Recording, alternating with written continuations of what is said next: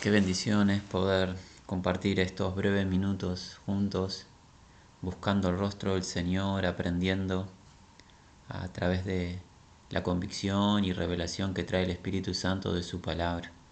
Y estamos viendo y oyendo, en cierta medida, las parábolas que Jesús declaró estando en la tierra.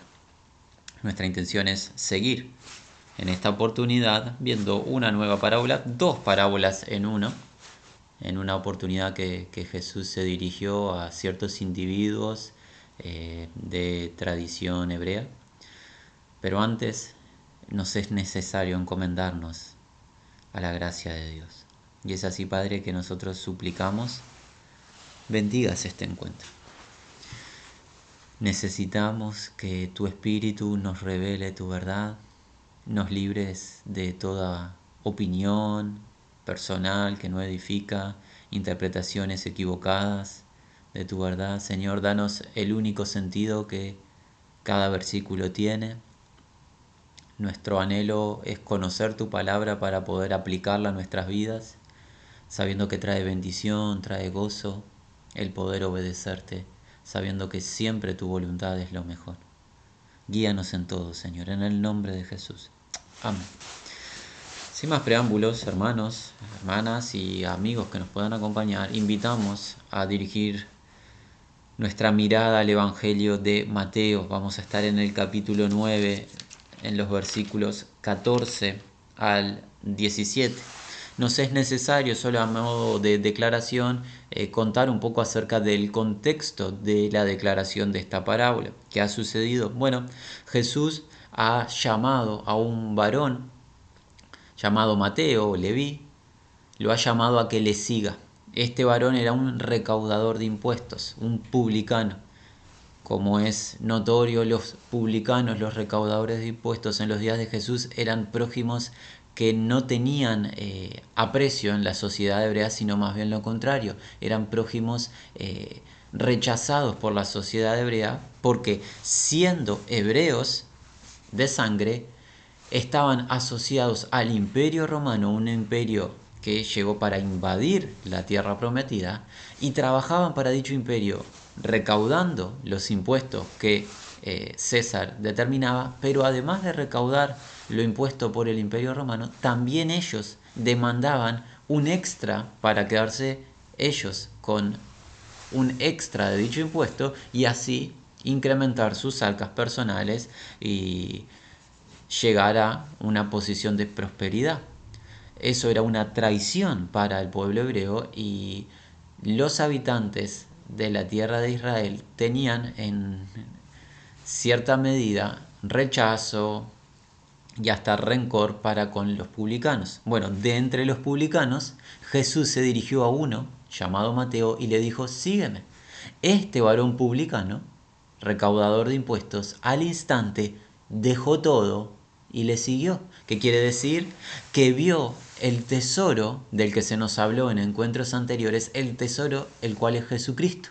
Y tuvo por mayor ganancia la salvación de Jesús que la actividad comercial ilícita, la actividad laboral ilícita, mejor dicho, de recaudar impuestos defraudando a sus compatriotas. Dejó dicha actividad y se dedicó a seguir a Jesús. ¿Y qué hace? Realiza un banquete la celebración de agasajo para Jesús, sus seguidores, los discípulos y otros publicanos y prójimos hebreos, pecadores, como hemos nacido todos en un estado natural de pecado. Esta situación de júbilo, de celebración de parte de Mateo junto a Jesús, los discípulos de Jesús y otros prójimos, causó estupor en aquellos denominados como los fariseos, los líderes en la religión judía.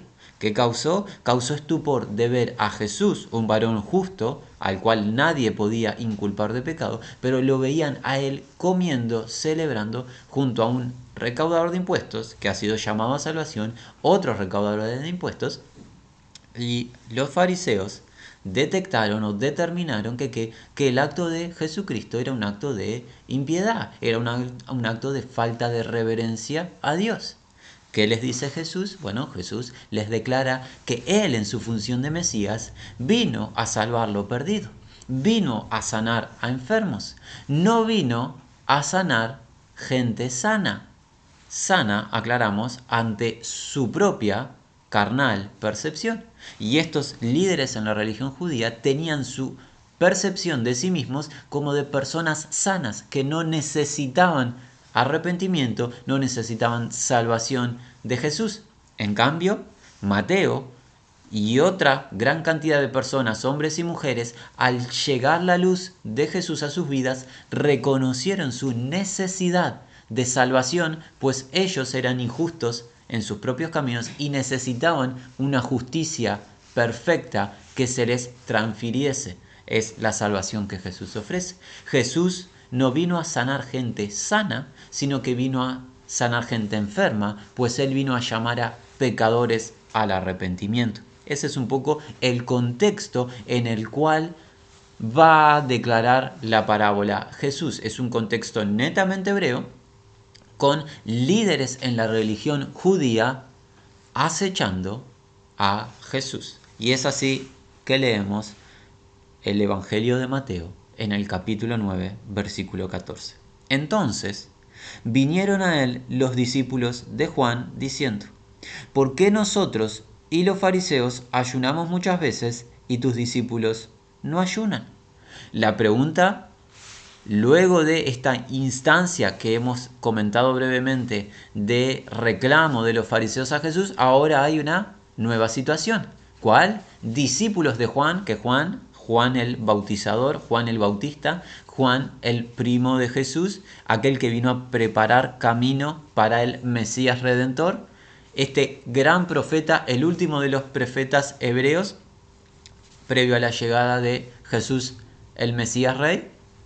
Los discípulos, los seguidores de Juan, al ver a Jesús en celebración junto a este grupo de personas, al ver a Jesús disfrutando de la mesa junto a estos grupos de seguidores y allegados, los discípulos de Juan se sorprenden y hacen, plantean una pregunta. ¿Cómo puede ser que los discípulos de Juan y, o sea, nosotros, y los fariseos, los líderes en la religión judía, realizan la práctica del ayuno, la abstinencia de alimento, y los tuyos no?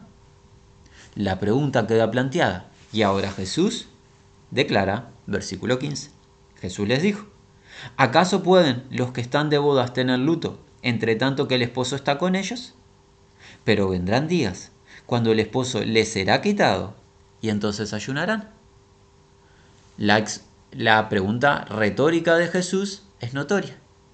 ¿Puede el grupo de seguidores de Jesús, sus discípulos, pueden abstenerse de alimento cuando es tiempo de jubileo, pues allí está el Mesías Rey, Dios encarnado junto a ellos. ¿Pueden acaso, ellos estar en una acción de luto, en búsqueda, en ayuno, cuando Jesús está, el esposo, está junto a ellos? La respuesta es notoriamente no. Pero ¿qué aclara Jesús? Llegará el tiempo cuando el esposo le será quitado. ¿Qué, significa será removido? Recuerden, dando a entender de la muerte que habría de experimentar, Jesús fue quitado de la tierra de entre los vivientes y resucitó al tercer día y luego de 40 días de estar junto a los discípulos fue ascendido en gloria a la diestra de la majestad. Pero que mientras Jesús tenía su presencia física junto a sus discípulos, no era el tiempo de búsqueda en ayuno, sino que, que era tiempo de celebración, de jubileo junto a Jesús. Esto nos sirve a nosotros de fundamento o de contexto para ahora oír la declaración de la parábola de Jesús mejor dicho, las dos parábolas de Jesús en una, porque podríamos verlo como dos parábolas en una, aunque están estrictamente relacionadas. Damos lectura a los versículos 16 y 17. Nadie pone remiendo de paño nuevo en vestido viejo, porque tal remiendo tira del vestido y se hace peor la rotura. Ni echan vino nuevo en odres viejos. De otra manera, los odres se rompen y el vino se derrama y los odres se pierden. pero echan el vino nuevo en odres nuevos y lo uno y lo otro se conservan juntamente. Hasta aquí la declaración de las dos parábolas de Jesús de esta oportunidad. La primera, Jesús declara que ninguna persona, podríamos entender en su sano juicio, pone un parche de un vestido nuevo en uno viejo. ¿Cuál es la idea? Un prójimo X tiene dos vestidos, uno en esplendor, sin uso. El otro, la otra, el otro vestido o túnica, que es la idea detrás de esta palabra, la otra túnica o vestido está usado, está desgastado. Nadie en su sano juicio corta una porción del el vestido o túnica sin uso para que para aplicárselo a modo de parche al vestido usado, desgastado, viejo. ¿Por qué no? Porque el vestido nuevo quedará inútil, perderá su esplendor y ya no tendrá el brillo de poder ser estrenado, ya que tiene ahora una porción menos, le fue quitada, y el vestido viejo tiene un parche que no coincide con su tela original y no podrá mantenerse por largo trecho, pues que nos ha dicho Jesús que el remiendo tira el vestido y va a terminar peor la ruptura o la rotura. Nadie en su sano juicio rompe un vestido o maltrata un vestido sin utilizar para emparchar algo viejo. ¿De qué nos está hablando Jesús? Y eso es una pregunta válida. ¿Acaso Jesús tiene intenciones de formar un grupo de costureros? Ciertamente si hay algún amigo o amiga que esté abocado a la actividad de costurería, gloria a Dios por ello, que la siga realizando. Pero, sin ánimo de ofensa, no es la voluntad del Señor instruirnos en costura. Jesús nos quiere enseñar una realidad espiritual, como en el resto de las parábolas, y esperamos que esto empiece a ser algo de una percepción o comprensión de nuestra parte. La voluntad de Jesús es siempre enseñar verdad espiritual y lo hace a través de analogías terrenales, cosas del diario vivir que nosotros entendemos, pero que representan una verdad del reino de los cielos. En este caso, Jesús nos dice nuevamente, ninguna persona en su sano juicio modifica un vestido de esplendor, un vestido sin uso, para intentar solucionar el segundo vestido que tiene uno desgastado. ¿Por qué? Porque se va a quedar sin los dos vestidos. El vestido nuevo ha quedado sin una porción y el vestido viejo no va a resistir el parche porque las telas son distintas y se va terminando, se va a terminar rompiendo en un estado postrer de calamidad. ¿Qué quiso decir Jesús? Es fundamental para entender esto nuevamente afirmar el contexto. ¿Cuál es el contexto? El contexto es de varones de tradición hebrea, en especial los líderes religiosos, hostigando a Jesús de su acción junto a prójimos pecadores que están siendo llamados al arrepentimiento y los discípulos de Juan declarando o pidiendo que se dé explicación de por qué no se respetan las tradiciones de los ancianos. Ese es el contexto en el que fue declarado. ¿Y qué vino? ¿Qué explica Jesús? ¿Qué enseña Jesús? Que Él no vino a establecer, mejorar o empachar las tradiciones de los ancianos de Israel. ¿Por qué? Porque como se ha dicho en más de una ocasión, los ancianos de Israel, en este caso no todos los ancianos de Israel, sería una injusta declaración nuestra, sino los fariseos en especial, los líderes en la religión judía, tomaron la ley santa y sagrada de Dios y le dieron una interpretación propia, personal, conforme a sus deseos, e hicieron de dicha interpretación la ley de Dios, pero no era la ley de Dios, era la ley interpretada por ellos, y esa interpretación, lamentablemente, en la mayoría de los casos, por no decir en todos los casos, es una interpretación equivocada.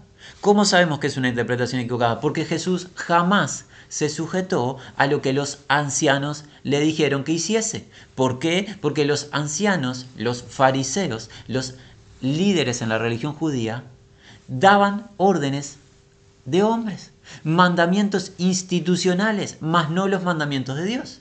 Entonces vemos una diferencia notoria en que, en que Jesús obedeció la ley de Dios de manera perfecta en todos los puntos y declaró que ni siquiera una coma o un tilde se va a escapar de la ley, todo lo vino a preservar y a obedecer y cumplir, pero de la ley interpretada por los fariseos, los líderes en la religión judía, de eso no se sujetó a un punto. No la obedeció ni tuvo interés de enseñarla o sacarla a luz. Y es lo que nos está hablando Jesús. ¿Qué está hablando Jesús? Yo no vine a emparchar. Yo no vine a tomar la tradición de ustedes y hacer un parche o hacer una mejora trayendo algo nuevo y añadiendo a lo que ustedes hacen. No vine a emparchar su religión. ¿Qué vino a hacer Jesús? Vino a establecer un nuevo pacto, un pacto declarado desde la antigüedad por los profetas hebreos, el pacto de Dios de relacionamiento en intimidad, confianza y verdad con los que le reciben, con los que creen en su nombre. Un pacto de confianza, un pacto en el cual no hay diferencia en cuanto a etnias, no hay diferencia en cuanto a género, no hay diferencia socioeconómica, sino que el único punto inexorable y necesario es la confianza en Cristo Jesús, que nos une a todos en un mismo cuerpo. Y alguien dirá, bueno, eso suena más que bien, pero ¿qué fundamento tiene? Porque aquí en la parábola eso no se dice. Jesús no nos está hablando de una unión en Él. Es verdad, no lo dice en esta parábola. Por eso necesitamos acudir a la asistencia del apóstol Pablo. En el libro de Efesios, Pablo nos enseña en el capítulo 2. Nos enseña de este obrar magnífico de Jesús, anulando cualquier tipo de barrera o límite y también anulando cualquier tipo de imposición humana, de tradición humana que no coincide con la palabra de Dios. Por ende, la tradición de los fariseos queda totalmente a un lado y Jesús no presta atención a la misma. Él no vino a emparchar la religión farisea, él vino a establecer el pacto de Dios prometido desde la antigüedad. Efesios, Efesios capítulo 2, versículo 11. El Señor Jesús declara, eh, el perdón, el apóstol Pablo declara, por tanto, acordaos de que en otro tiempo vosotros los gentiles, en cuanto a la carne, eras llamados incircuncisión, por la llamada circuncisión hecha con mano en la carne. En aquel tiempo estabais sin Cristo, alejados de la ciudadanía de Israel y ajenos a los pactos de la promesa, sin esperanza y sin Dios en el mundo. Pero ahora, en Cristo Jesús, vosotros que en otro tiempo estabais lejos, habéis sido hechos cercanos por la sangre de Cristo. Esta declaración del apóstol Pablo es, creemos nosotros, digna de ser subrayada. En particular, esa preposición en Cristo. ¿Cuál es el diferencial que nos une a nosotros los gentiles a la ciudadanía de Israel y ser acreedores de las promesas benditas de Dios, empezando por su amigo Abraham? ¿Cuál es? Estar posicionados en Cristo. El que está unido a Cristo por la fe en su nombre y en su obra es acercado a Dios, es unido, es parte de la familia de Dios, es parte del pueblo de Dios. Solamente nuestra unión con Cristo Jesús. Y fuera de Cristo Jesús no hay obra, no hay religión que a, nosotros nos pueda unir a Dios, sin excepciones. La clave, el diferencial es que en Cristo somos acercados los que antes estábamos lejos. ¿A través de qué medio? La sangre de Cristo. Cuando escuchamos o leemos la sangre de Jesús, aquellos que son nuevos en el escudriñar de las sagradas escrituras, queremos afirmar que cuando se nos habla de la sangre, se nos hace referencia al sacrificio. Sacrificio sustitutivo. Sacrificio que tú, mi amigo, amiga y sobre todo quien hoy habla necesitamos sin excepciones. Sacrificio del Cordero de Dios que descendió del cielo en obediencia a Dios el Padre y en amor a nosotros los escogidos, ofrendó su vida para que tú y yo, mi amigo, no tengamos que pagar la culpa de nuestro pecado por la eternidad. Cuando se nos habla de la sangre de Jesús, siempre se hace referencia al sacrificio de Jesús, su vida ofrendada en amor. Gloria a Dios por ello. Versículo 14. Porque Él, Jesús, es nuestra paz. Que de ambos pueblos, ¿qué pueblos? El pueblo de Israel y nosotros el resto de las naciones. Hizo uno, derribando la pared intermedia de separación aboliendo en su carne las enemistades, la ley de los mandamientos expresados en ordenanzas, para crear en sí mismo de los dos un solo y nuevo hombre, haciendo la paz. Y mediante la cruz, nuevamente sacrificio, reconciliar con Dios a ambos en un solo cuerpo, matando en ella las enemistades. Jesús nuevamente conforme hemos aprendido en la declaración de la parábola. Jesús no vino a continuar las ordenanzas de los ancianos o de los líderes en la religión judía, porque Jesús no vino a mejorar, a condimentar o a, eh, en cierta manera, revolucionar el judaísmo. Jesús no vino a practicar el judaísmo, Jesús vino a establecer un nuevo pacto, el pacto de Dios eterno, el pacto de Dios que incluye a los creyentes judíos en Jesucristo y que nos incluye a nosotros, los gentiles. A través de la fe en Cristo Jesús, los unos y los otros somos integrantes del pueblo de Dios, la familia del Señor, el cuerpo de Cristo Jesús. 17. Y vino y anunció las buenas nuevas de paz a vosotros que estabais lejos, los gentiles, y a los que estaban cerca, los judíos. Porque por medio de él, los unos y los otros, tenemos entrada por un mismo Espíritu al Padre. Sin excepciones, en el presente, toda persona, sea de linaje gentil o de linaje judío, el camino a Dios el Padre es uno solo. No puedes confundirte, mi amigo o mi amiga. La única manera que tú tengas comunión con Dios el Padre se llama Jesucristo. Él es el camino, Él es la entrada. Sin Jesucristo no hay contacto del ser humano con Dios.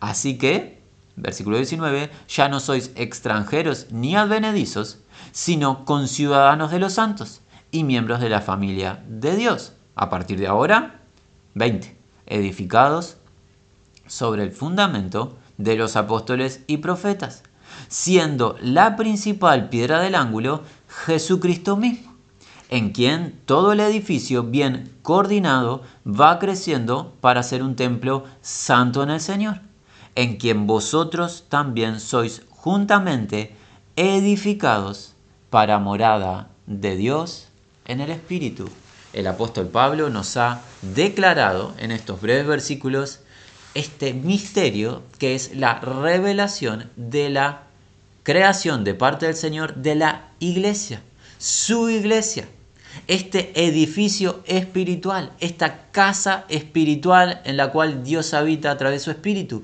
casa que la componen judíos y gentiles, ¿con qué condición?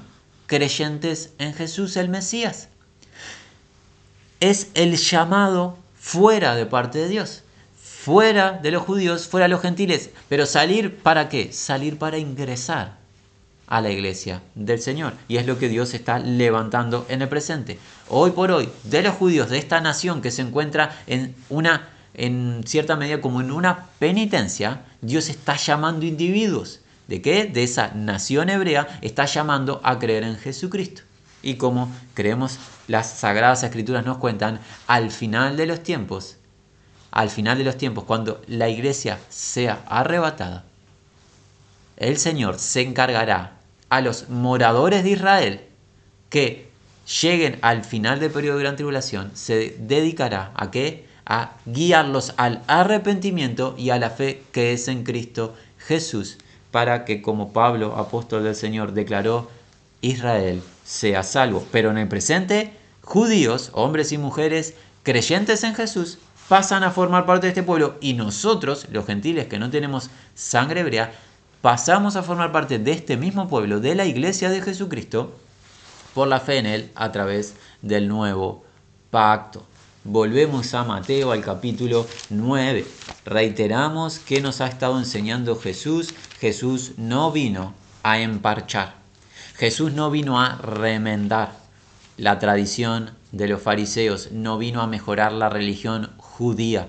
que vino a hacer Jesús? A establecer un nuevo pacto, el cual él selló con su sacrificio, con su propia sangre. Vamos ahora al versículo 17 de Mateo capítulo 9, donde encontramos esta segunda parábola que está estrictamente relacionada con la primera. Jesús dice, ni echan vino nuevo en odres viejos, de otra manera los odres se rompen y el vino se derrama y los odres se pierden, pero echan el vino nuevo en odres nuevos y lo uno y lo otro se conservan juntamente.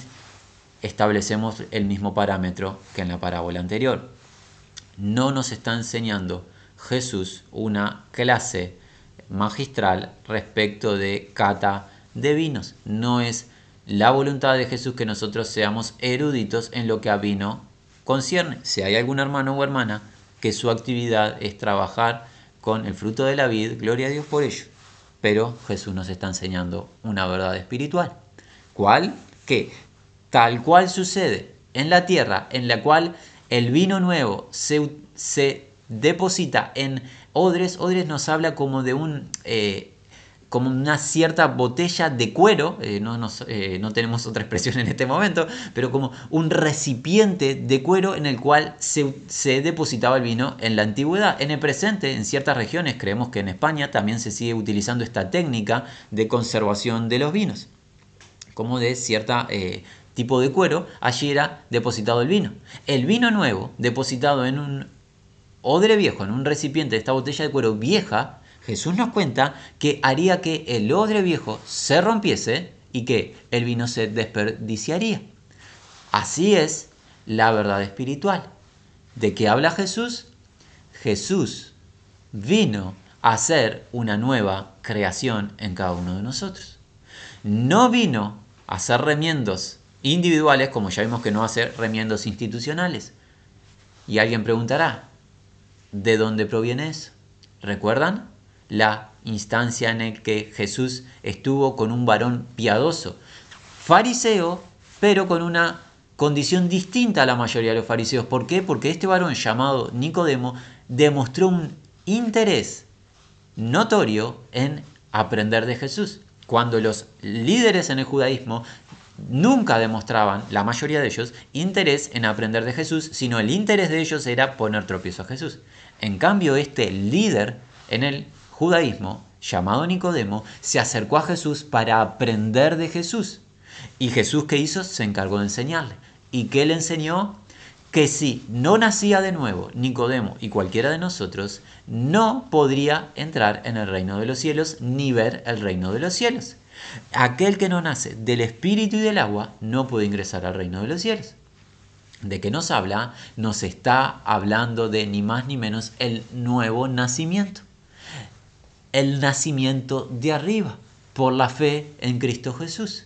Nos habla de que Jesús vino a hacer una nueva obra en cada uno de nosotros. No solo vino a hacer una edificación espiritual de una casa, de un edificio espiritual, sino que vino a hacer una creación nueva en cada uno de nosotros.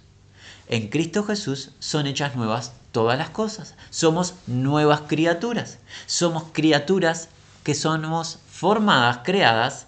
Hay un nuevo hombre en nosotros en la justicia y santidad de la verdad. El Señor no vino a emparchar lo nuestro. El Señor, hermano y hermana, y amigos que nos escuchen, el Señor no te vino a mejorar.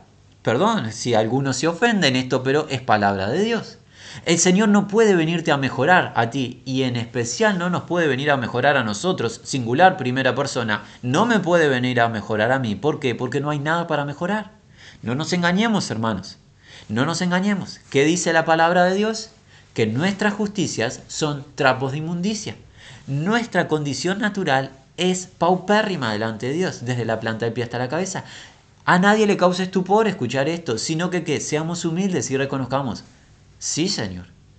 Realmente en mi condición natural no hay nada bueno. lo que deseo es malo, lo que pienso es malo, incluso cuando quiero hacer el bien, no es más que trapo de inmundicia delante de ti. Por eso, ¿qué debe hacer Dios para salvarnos? Hacer una nueva creación en nosotros. No un cambio estético, un cambio en el interior, una transformación del interior, un nuevo hombre, un hombre conforme a la imagen de aquel que lo creó. Un hombre que cada día desea conocer más a Dios, busca más su rostro, su voluntad, que acepta la verdad de Dios y empieza a aborrecer el mal, cuando antes nos deleitábamos en los placeres disolutos del pecado. Un nuevo hombre, una nueva creación, una transformación completa, un cambio total, posicional, pero también un cambio práctico.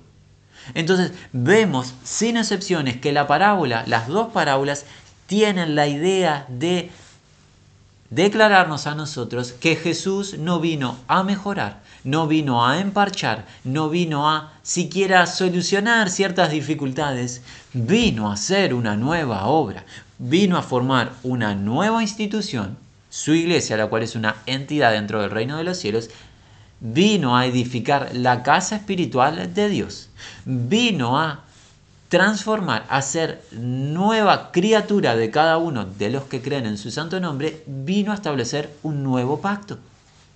De eso se tratan estas dos parábolas. Ese es el objetivo de las dos parábolas declaradas en este contexto en el cual aquellos individuos hebreos querían querían impulsar, empujar a Jesús y sus seguidores a que guardasen las tradiciones de los ancianos, de la interpretación que le dieron a la ley. Y Jesús, básicamente, no reparó en que en seguir mandamientos de hombres, como tampoco debemos de hacerlo nosotros. ¿Cuál debe ser nuestro interés, nuestro esfuerzo y consagración? Temer a Dios y obedecer sus mandamientos. Los mandamientos que salen del trono de Dios, que están revelados en las sagradas escrituras, la palabra de Dios. No debemos de sujetarnos a leyes humanas, a instituciones humanas, en lo que a la piedad y devoción a Dios concierne, en cuanto a la fe. Por eso, reiteramos, estas dos parábolas tienen el objetivo de revelarnos que Jesús vino a ser una nueva creación, que fue anticipada por los profetas hebreos a los cuales Dios les reveló parte de su plan y Jesucristo es el cumplimiento, haciendo nuevas todas las cosas. Y queremos despedirnos con una pregunta.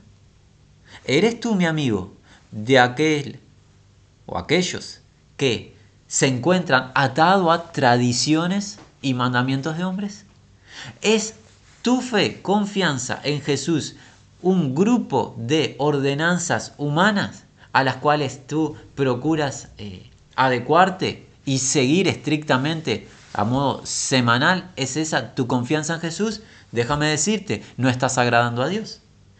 No estás agradando a Dios, porque Dios vino a establecer un nuevo pacto a través de Jesucristo, un pacto de intimidad contigo. Un pacto en el cual Él ingresa en lo profundo de tu ser para transformarte completamente para sacar todas tus tinieblas y para establecer su luz en ti. Obra de su gracia, el poder emana de él. Y tú debes estar de acuerdo, aceptar su transformación y recibirla a diario con gozo. Pero si tu sostén, confianza y tu fe es un grupo de ordenanzas institucionales o de hombres, no estarás agradando a Dios. Por eso hoy Jesús nos está llamando a qué? A aceptar su obrar su nuevo obrar. ¿De qué? De transformación en nosotros a través de su palabra, que no cambia, y de este nuevo pacto que fue declarado en los profetas, entiéndase Ezequiel, Jeremías, y que él vino a confirmar y sellar con el derramamiento de su sangre. Nuestro deseo es que todos y cada uno de los hermanos que hayan oído puedan renovar, podamos renovar nuestra mente y buscar las cosas del Señor en intimidad y dependencia a su gracia a través de su palabra y la convicción que el Espíritu trae. y en especial para aquellos que aún no pertenecen a la familia del Señor, pero nos están acompañando, queremos declararles que este pacto, este nuevo pacto está vigente y a disposición de tu vida y la de los que te rodeen, en la medida que tú escuches con oído atento, que te vuelvas como un niño en que en aceptar la palabra de Dios, en reconocerte transgresor de su ley, en que le has ofendido en palabra, en acción y en hechos a lo largo de tu vida y que no tienes capacidad ni poder de salvarte a ti mismo. Que te vuelvas como un niño en arrepentirte de tu estado de pecado y te dispongas a obedecer su voluntad. Y en especial, que confíes en Jesucristo, en su sacrificio, en su sangre derramada por ti. Pues Él fue elevado de la tierra, fue crucificado, no por ser culpable de desobediencia a Dios, sino para traerte salvación a ti, amigo y amiga, que tú sí eres culpable, tú y en especial quien habla y todo habitante de esta tierra somos culpables delante de Dios. Jesús en amor permitió que le crucificasen para que tú, mi amigo y mi amiga, y nosotros, a través del confiar en Él, no tengamos que padecer, sino que obtengamos el don de la vida eterna. Y eso está a disposición hoy. ¿Por qué hoy? Porque tú y yo, mis amigos, no tenemos la potestad de si viviremos una jornada más. Porque la palabra de Dios es enfática en decirnos que el ser humano, nuestra vida, es ni más ni menos que como la hierba del campo, la cual hoy está y mañana vuela. Nosotros somos como la niebla o como la neblina, que la vemos por un momento, por un instante, y luego, sin darnos cuenta, ha desaparecido, el viento se la llevó, fue disipada. Esa es nuestra vida. Y esta pandemia que estamos atravesando en todas las naciones nos ha demostrado nuestra volatilidad y fragilidad. Por eso, en el temor del Señor y en palabra de Dios, nosotros suplicamos a cada amigo, amiga que nos esté escuchando, que aún no haya consagrado su vida a Jesús, suplicamos, rogamos, reconcíliate con Dios. Confía en Jesucristo, porque la palabra de Dios lo dice, que el que tiene al Hijo, por confiar en Él, tiene la vida eterna. Y esa es nuestra súplica, Padre, que te muestres con poder salvador. Tu brazo tu diestra de poder se manifieste en todas las naciones para salvar, guiando a las personas pequeñas y grandes a la fe que es en Cristo Jesús, por quien te alabamos y te damos gloria, porque a través de el sacrificio de tu unigénito Hijo, nosotros los muertos y los que estábamos lejos y los que estábamos ajenos de tu pueblo y de tus promesas, hemos sido acercados, hemos sido reconciliados, somos nueva creación en Él. Gloria a tu santo nombre por tu plan perfecto. En el nombre de Jesús. Amén.